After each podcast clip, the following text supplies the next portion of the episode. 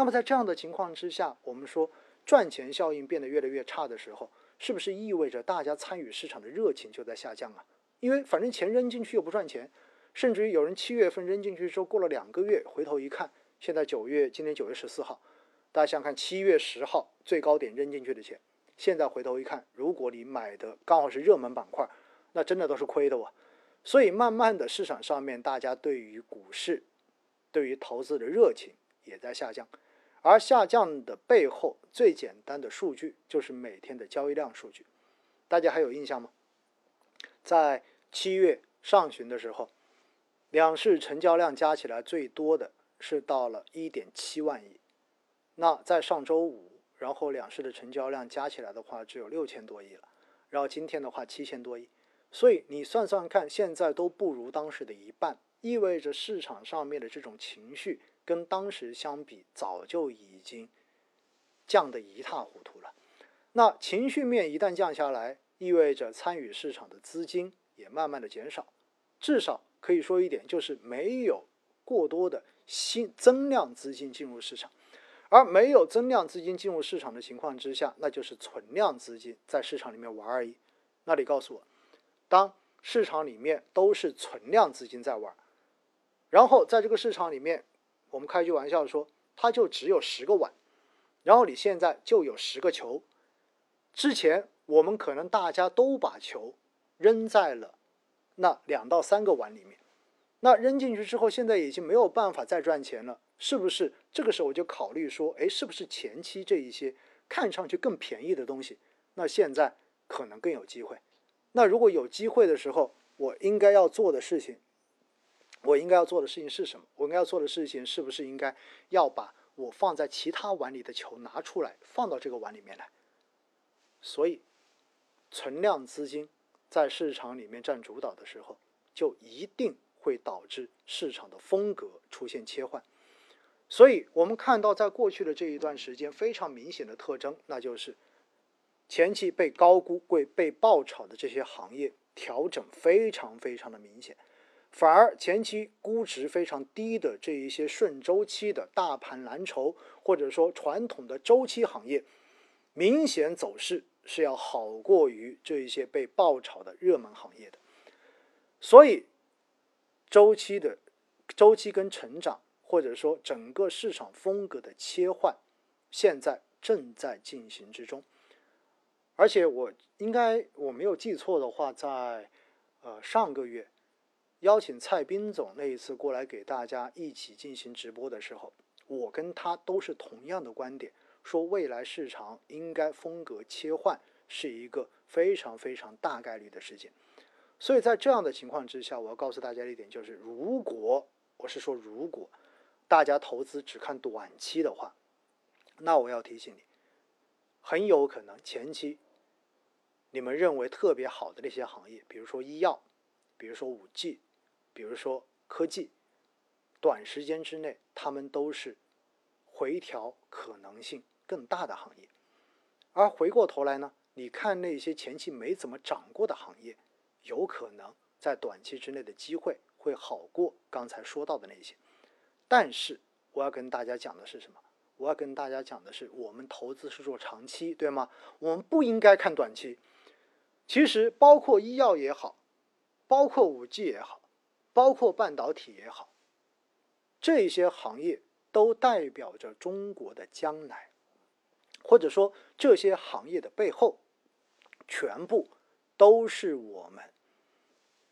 有确定的增长需求的行业，也就意味着未来这些行业中间的优秀公司是有可能。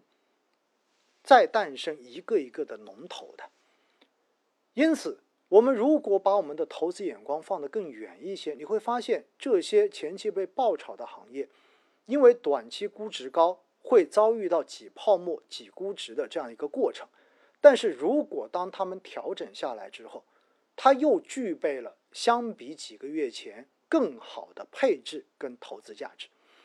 所以。反而这些板块虽然短期风险看上去大，但是真正等它调下来之后，依然是值得我们进行长期配置的标的。所以哈，我要告诉大家的就是，哎，讲到这个问题，是不是大家觉得有点有点晕？又说短期风险大，但是又说长期还是值得配，那怎么办呢？很简单嘛，风格切换，何以解忧？唯有定投而已啊。现在还有经常有朋友问我说：“老师，医药里还在定投吗？老师，中证五百你还在定投吗？老师，创业板你还在定投吗？”我要告诉大家，我都在定投。对了，今天开播之前还有人在问我：“老师，五 G 还能定投吗？你还在定吗？”我告诉你，我也在定投。现在我没有停我任何一只定投的产品，我每周一到周四依然会有不同基金的扣款。而且熟悉我的朋友也知道，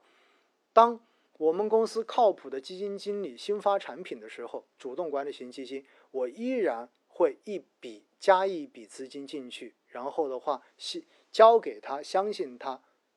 未来的这几年可以给我创造出跑赢市场平均的收益。所以现在的市场是不值得再去进行恐慌，或者说很多人经常会说要不要割肉，要不要割肉。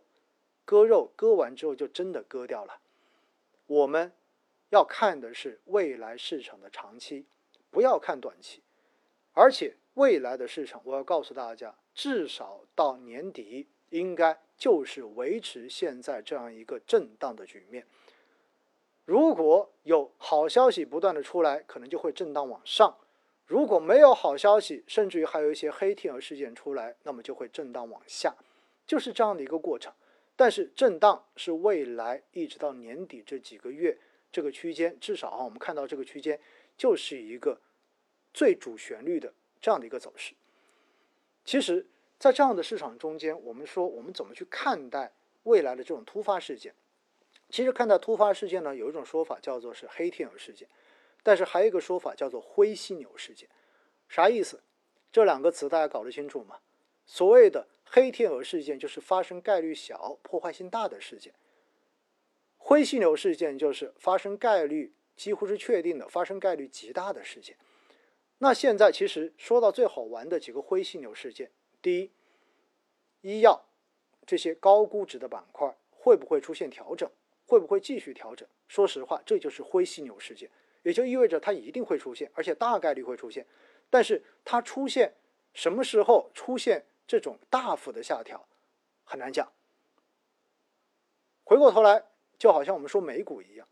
前面我也看到很多人说，哎，美股一直都很牛，对不对？而且都觉得美股美国的经济不好，结果美股还能这么牛。我们说美股的牛主要是因为流动性的宽松给推上去的，但是美股现在完全的脱离了它本身的这些实体经济的价值，所以现在对于美股的看法也说它的下跌是个灰犀牛事件。也就意味着美股一定会回调，大概率会回调，但是它什么时候回调，我要告诉大家，真的没有人知道的。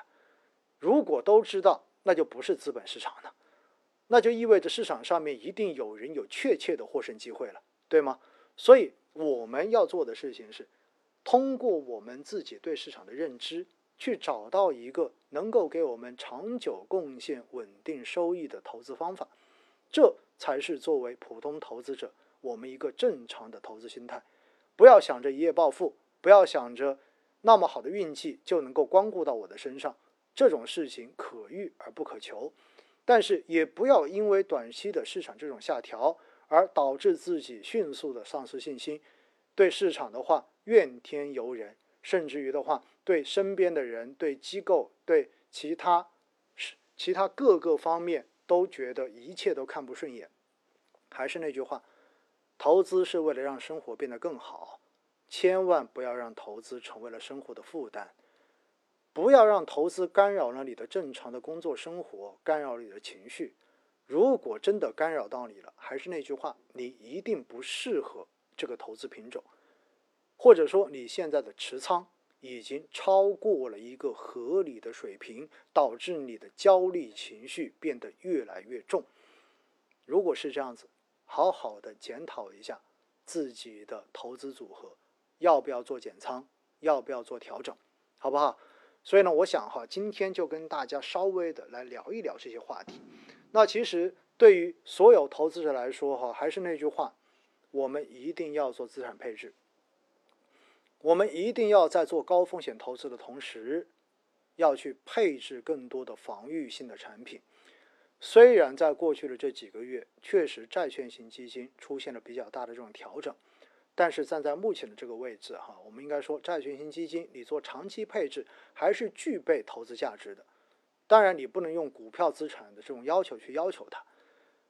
因为现在的这一个票息的收入，说白了，我不拿交易收入，我就拿它的静态收益，拿它的利息，其实都已经有非常不错的收益了。然后回过头来，黄金。依然推荐大家一定要做配置，因为美联储的放水到现在都还没有停过，而且全球的这种动荡的政局丝毫也没有稳定的这种迹象，所以在这样的情况之下，黄金跟债券这样子的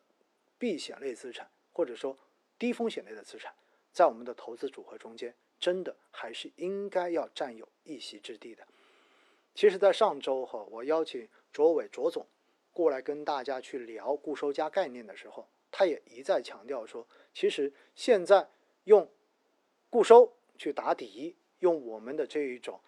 权益去进行收益的这种获取，还是一个比较有效，而且长期被证明有效的策略。毕竟，社保资金也好，养老金也好，这些投资绝大多数时候都采用的就是固收打底加权益的。这样的配置方式，来获得长期稳定。